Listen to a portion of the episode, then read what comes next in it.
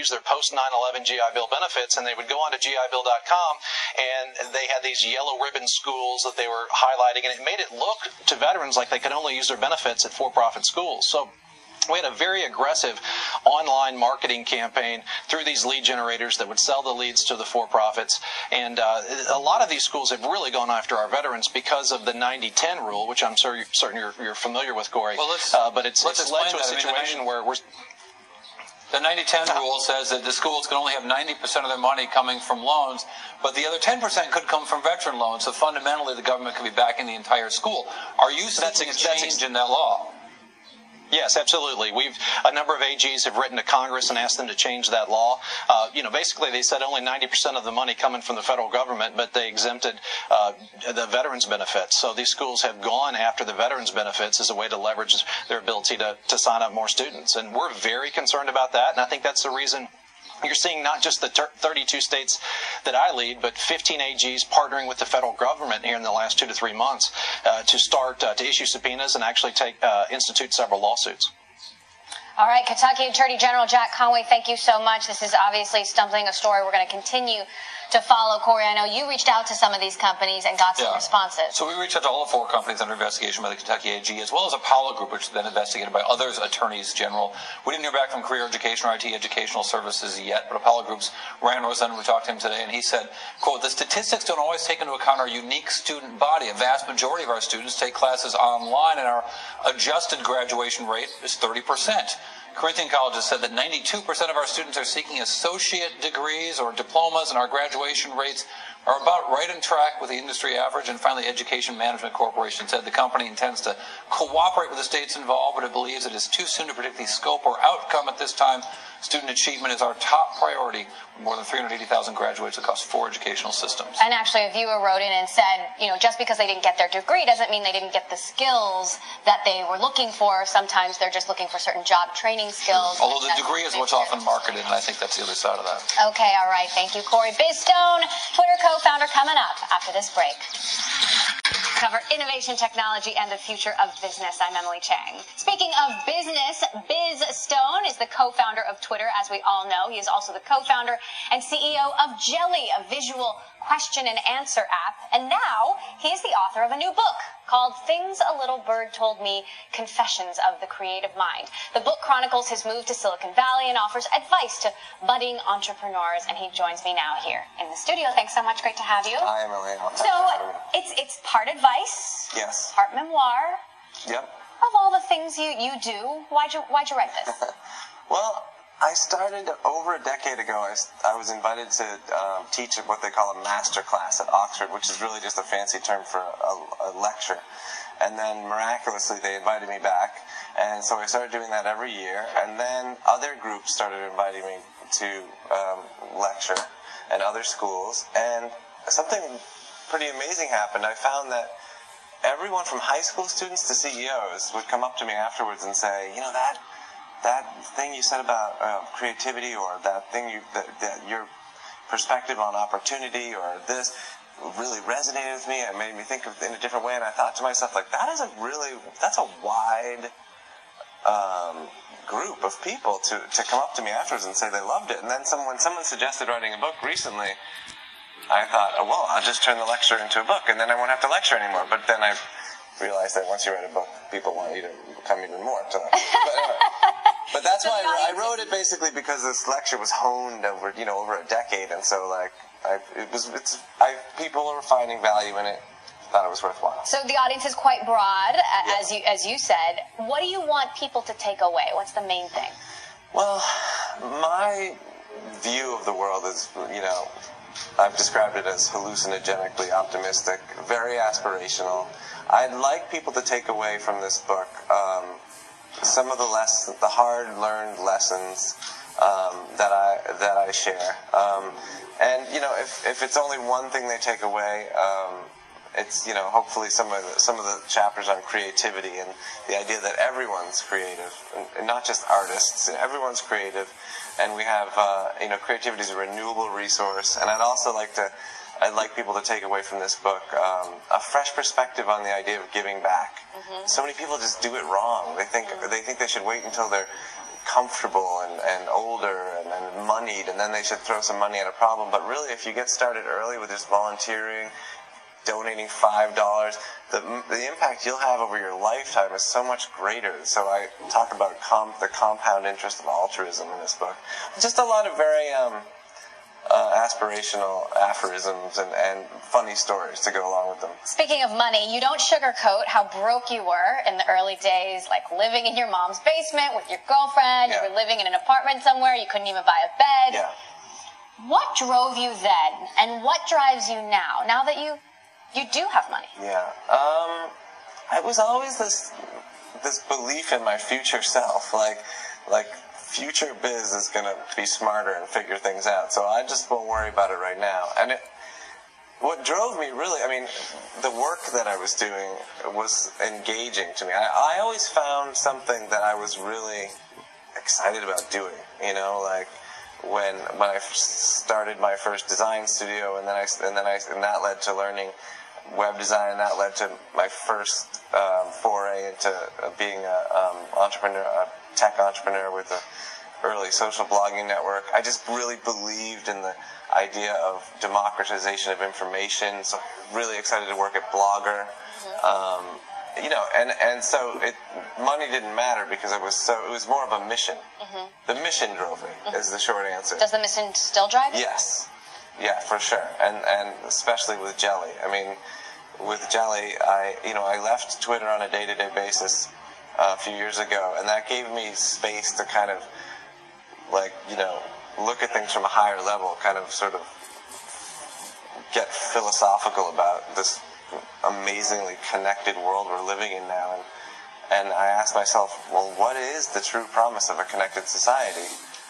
And yes, there's someone waiting to play letterpress with you right now, and there's all these wonderful things that come along with being connected, but I couldn't help but think the true promise of a connected society is people helping one another. Mm-hmm. And in a way, Jelly is a platform for doing just that. So I just feel like I can't go wrong working on this. So, how's it been a few months into being CEO for the first time? It's so great. It's just, it's just, I've learned so much from being on the sidelines and, and being a support, you know, this, that, that, what I like to call an Oscar winning supporting actor to, to so many, uh, great guys. Um, now you're the lead. yeah, and, you know, and- but I have such a wonderful support from my team. I mean, they're all so great, and you know, I listen to them. I, I tend to, um, you know, pick up pick up traits when I like them. Um, but it's really fantastic being, uh, you know, growing into this role. I have plenty of mentors, um, and Who do you go to for advice when you need it? I go to Jack Dorsey. I go to Evan Williams. I go to Dick Costolo. I go to people that I know, and What do you What do you go to them specifically about? I mean, is each one of them different? Yeah, they are. Each one of them is different. Um, Jack recently, Jack has almost been serving as my, you know, executive coach almost at this point. He's he's grown so much in in the last four years. It's unbelievable, and and um, we meet every Wednesday, and and then socially in between, but. Um, you know, very specific questions like, "Hey, this guy's been, uh, you know, been at Jelly for a year. Do you, what, what do you think I should, should I offer him like more money or this, that? You know, what, what do you, what would you do in this situation? Sometimes it's specific, sometimes it's very high level. You know, it's just a, it's just a walk and talk. We can sometimes we just joke around, but It's interesting because you know Nick Bilton's book about Twitter really sort of questioned a lot of you know the un- the assumptions about the founding of Twitter and, and what we what we already knew. You know, he sort of thinks that Jack isn't a product genius like everyone says. He's more of a marketing genius. How do you respond to that? Jack is very talented marketing. I mean, look at Square. Square is this amazing. They're just taking off, and But what about product? he's great at product. Jack is an artist. He's he's like an artist at heart, you know. Um, and so uh, he thinks very abstractly about product. I mean, maybe that's where the confusion lies because. You know, when when he first, for example, described Square to me, um, and I invested in it, which I'm very glad about. uh, you know, he talked about he, uh, you know, I said, what, what, you know, really? Like payments? Is this something, how, why, why payments? And he said, Biz, payments are, um, they're a form of social interaction. We do them every single day. We look at another person in the eye and we give them money for the coffee or for whatever. This is a this is a social transaction, and you know I saw sort of saw the light, you know, and um, he's making that he's making that he's taking that thing we've been doing for centuries and making it into an experience and a beautiful experience and with a beautiful product. So he's a great product guy. You sort of have your own telling in here about the founding of Twitter. It's almost Yeah. like setting the record straight. It's my, you know, I lived it. It's my, it's what I saw. One of the, I mean, you seem to have done such a great job of maintaining relationships with everyone, deep relationships with everyone. You said one of the problems you saw early on is that maybe Ev and Jack didn't talk enough. Do they communicate more now? Are they better now? Mm, I, you know, I, like I said, I meet with them all the time, and, and Ev has, Ev has kids now, and two boys, and I have a little boy, and so we, you know, we get the boys together to play and all that stuff, and, and Jack and I meet socially. Um, you know, they, they, you know, I forced them to communicate because I had a birthday party recently, and they both had to come, so, so, you know, but, um, you That's know, the they're just, the thing is, they're just um, they're so similar. You know, they're they're they both this very quiet, soft-spoken, like speak when spoken to types, and um, and you know, without sort of me in the middle, um, it would just be like two guys. You know, like, in Who should room. play you guys in the TV show? Oh, jeez. Uh, I I have no idea if that's even going to be a thing. You know, Well, it could be. A, who knows? It could be a cartoon. I, I'm gonna watch. by a dog. I'm gonna watch it if it happens. Okay. Um, I want to talk to you a little bit more about uh, Twitter and, and, and the, the vision there. I also asked the Jellyverse for some questions for Oh, you, great. so we've got those coming up. Biz Stone, co-founder of Twitter. More with him after this quick break. Bloomberg West, I'm Emily Chang with Biz Stone, co-founder of Twitter, also the co-founder and CEO of Jelly, and author of a new book, Things a Little Bird Told Me. I want to talk to you about Twitter now. They, they just rolled out big redesign, profile pictures are bigger, background images are bigger. Some people say it looks a lot more like Facebook. What do you think? Uh, I haven't really had a chance. Mine isn't updated yet. Yeah. Um, That's funny. You're the co-founder. but, you uh, can't get it. The um, you know, just from a, just from a high level, I think it's great that they're iterating. I mean, that's the most important thing. Is you know, it's it's it's difficult for a publicly traded company to be bold and make changes, but you you know that's what you have to do in this business, and and so. I applaud them for that, you know, and uh, you know, you know th- th- there may be many more changes to come. From my perspective, I'm looking at Twitter now, eh, you know, in decades, and I think that I have every confidence that Twitter is going to be a timeless company of enduring value. And in order to do that, you know, there's there's a lot of work ahead of them, and that involves making big, bold changes when necessary. Right. So- I've, I've talked to Dick about you know what they're working on, the experiments they're running to try to make Twitter more user friendly. just try stuff. You know, but some people say Twitter is is is still more of a niche product, and it's never going to be as big as Facebook or bigger than Facebook. Do you think it will be? I think it'll be really big. I think you know they just people tend to think of Twitter. It's like I've I've always said you don't have to know how to code a website to use the internet. You know, like you don't have to necessarily tweet in order to be considered a person who uses Twitter. Right. Like you see tweets everywhere. You see them on TV. You see them on ads. You see them everywhere. You look right, and so I think it's just a matter of seeing like how do you how do how, do you think about Twitter being used? And it's not just about composing a tweet. It's about consumption of all this fantastic content that exists on, on Twitter. So unlocking that, I think, will be, um, you know, and freeing that is, is something going forward that Twitter, uh, you know, has, uh, has a really great opportunity ahead of it. You know, a lot of people compare Facebook and Twitter, and I know they're very Obviously, different. lump them. They always lump them together. But I have to ask you about the acquisitions that Facebook's making: WhatsApp, Oculus Virtual Reality. What do you What do you think of all Well, that? I, I mean, I, I'm not a Facebook expert. I have no idea what you know. I've never worked there. I, you know, I don't. You know.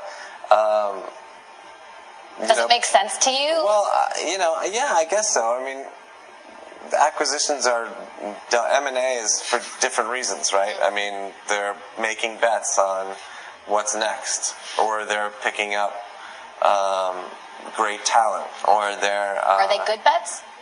who knows? You know, that's the whole nature of a bet, right? Like you don't know, but you know, if they have the means and they have the drive, you know, why not?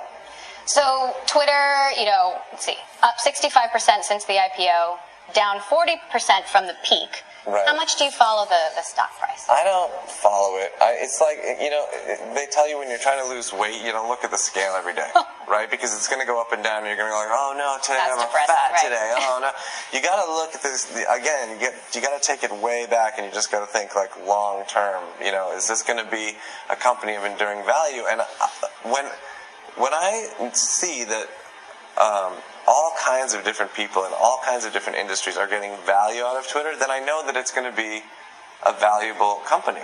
They're getting people are getting value out of it. Organizations are getting value out of it. Television networks are getting value out of it. Um, in, regular, everyday people are getting value out of it. When there's value being created, you have something there. So maybe you're not watching the stock price every day. No. Maybe some employees are though paying closer attention to it. There is a lockup period That's expiring in a few stressful weeks. when you do that. You know. Do- like- but do you worry about the employees, insiders selling selling off? Uh, I don't know. I don't worry about. I, I mean, the honest answer is I don't worry you know, about that at all. You know, uh, I I have complete faith in the deep executive bench we built at Twitter, the incredibly talented team that is in place there. I mean, this is one of the reasons why I felt like it was an appropriate. It was appropriate, and, and, and I was comfortable leaving day to day because the right people are in the right spots. So there's no there's no worrying for me. How about this inequality debate, which Twitter has become a target of, and the whole Oh, in San Francisco. right, the whole tax break thing. You know, Yeah. protests against the Google buses. They're Right. protesting Twitter in in, in, a, in a week. Yeah. Um, I, uh, and this is, you know, what people say is a widening disparity between the haves and the have-nots in the city of San Francisco. Yeah, and also, you know, by the way, in the United States. Right. But, But what is we're Twitter's focusing here. responsibility? Well, you know, again, I've left day-to-day operations, so I don't have authority to speak on what Twitter's responsibility is. But, um, you know, I'm starting to look into this now, um, just personally, and I'm trying to get involved with um, leaders in various tech industries and some nonprofits that are trying to do work in this space. It just seems to me that in a in a boom time, mm-hmm. when so much, you know, when so many jobs are being created and so much, there's so much energy and there's there's so much life happening. It should be good for everyone, and it, and if it's not. Then what can we do to make to fix that? And I don't think it's a, the, the, it's not a weekend solution. You know, it's there. A lot of different people have to get together and think long term about how to make this work. But it seems to me that there's got to be, you know, a, a way to solve this puzzle. It Right. shouldn't. It shouldn't be a bad thing. So, questions from the Jellyverse. Okay. I got 15 responses within seconds to Great. my questions, so it's Fantastic. working. Good. Arjun Agarwal asks, when are you going to merge Jelly with Twitter? when am I going to merge it? Well, it's already working with Twitter. I mean, we, we work with Twitter and Facebook. We actually blend the two networks together, and that's one of the ways that you- we get your ans- the answers. I'm not sure.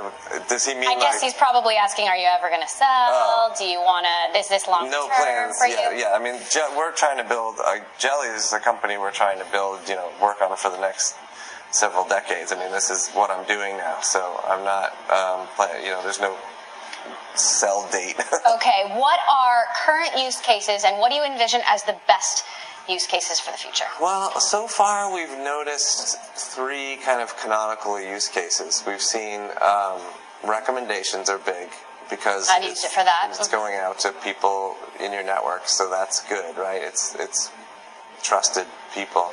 We've seen um, obviously because there's a camera involved. We've seen a lot of identification type of questions, like just what is this thing? You know, like what kind of is this snake poisonous? You know, um, and then we we we see um, troubleshooting type questions, like people are taking pictures of the back of their you know TiVo or something, Right. and they're saying like, how do I set this up? Like, is and people then use their finger and they just draw and they say like, well, you got this in the wrong place. You got to put this here and this there, and it's just great. So those are the kind of the three we're seeing. Recommendations, I think, um, is really breaking out. Um, Right. It's it's it's increasing. Uh, we just introduced um, being able to ask with maps, and, Right, I and that's that. just exploding because um, because it's it's just a really great way of asking a question. We feel like we've really we just redesigned the the interface for composing a question. We really feel like we've designed a better way to ask a question now. Okay, Biz Stone, co-founder of Twitter and Jelly, and author of a new book, Things a Little Bird Told Me. Thank you so much for stopping by. It's great to have Thank you here. you. We'll be back with more of Bloomberg West after this quick break.